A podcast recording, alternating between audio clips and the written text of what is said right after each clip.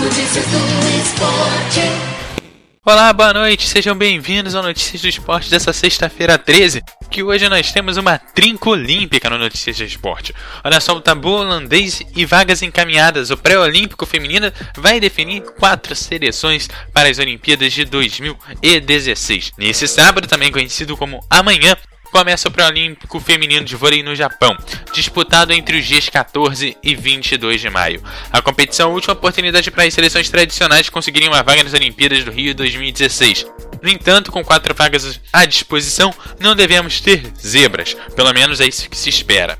Na disputa estão seleções que costumam figurar no topo, como a Itália e a Holanda, e as donas da casa correndo por fora. Estão a República Dominicana, a Coreia do Sul, Tailândia, Cazaquistão e Peru, que lutam, teoricamente, por uma vaga entre elas. Por critérios da Federação Internacional de Vôlei, obrigatoriamente uma das vagas no pré-olímpico terá que ser de uma seleção asiática. Isso acontece porque o classificatório do continente é disputado juntamente com o torneio. A competição será disputada em sete rodadas, com todas as seleções se enfrentando entre si. Afinal, as três melhores colocadas, juntamente com a melhor seleção asiática, carimbam passaporte para disputar as Olimpíadas no Rio de Janeiro. Sendo assim, restará apenas uma vaga com a definição de todas as seleções durante os três dias, de 20 a 22 de maio, em Porto Rico. A seleção da casa, juntamente com a Colômbia, Quênia e Argélia, a disputa de uma vaga no torneio continental, onde a melhor seleção se classifica. E ainda sobre as Olimpíadas, envolto em polêmica, cenista maluco anuncia que não virá às Olimpíadas. Após Fernando Lopes, John Isnes e Dominic Ten anunciarem que não virão aos Jogos Olímpicos, foi a vez australiano Bernard Tomic revelar que ficará de fora das competições no Rio de Janeiro. Com as Olimpíadas não concedendo pontos no ranking da ATP, o tenista preferiu se dedicar às competições norte-americanas que acontecerão no mesmo período. Segundo ele, com base na sua agenda de jogos extremamente cheia e suas próprias circunstâncias pessoais, ele está lamentavelmente incapaz de se comprometer com o torneio deste ano.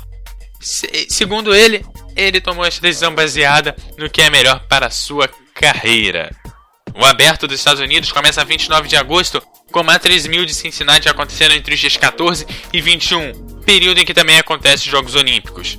3 ATP 250, Atlanta, Los Cabos e Winston Salem também tomarão conta do calendário de agosto. Todas as competições somam grande pontuação no ranking mundial. E o Japão pede que a investigação sobre o suposto suborno de Tóquio 2020 vá adiante.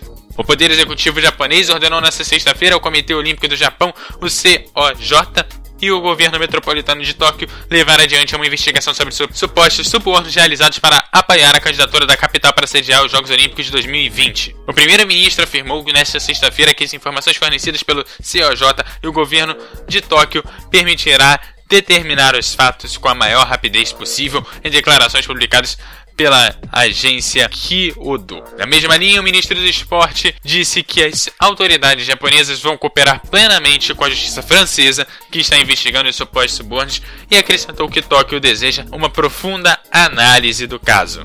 Na véspera, o ministro público francês confirmou que abriu uma investigação sobre pagamento de 2 milhões de dólares supostamente realizados pela Organização de Tóquio 2020 ou entidades próximas a ela para uma conta fantasma vinculada ao Comitê Olímpico Internacional. As autoridades francesas encarregadas de crimes financeiros suspeitam que possa haver delitos de corrupção e lavagem de dinheiro nestas transações realizadas por bancos japoneses entre julho e outubro de 2013.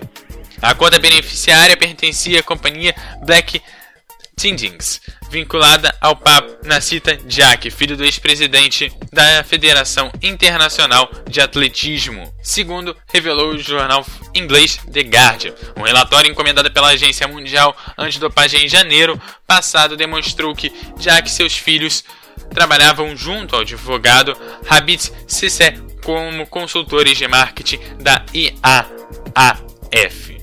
Já que membro do COI entre 1999 e 2013, deixou em 2014 a presidência da Federação Internacional de Atletismo, depois de escândalo por ter aceitado subornos da Federação Russa de Atletismo para encobrir resultados positivos em testes de doping em alguns de seus atletas. Takeda, o ex-líder do comitê da campanha da Tóquio 2020, afirmou que os relatos de pagamentos clandestinos são infundados e descreveu como taxas legítimas de consultoria. Notícias de esporte Sucessão Esportiva Semanal voltar na semana que vem. Até lá!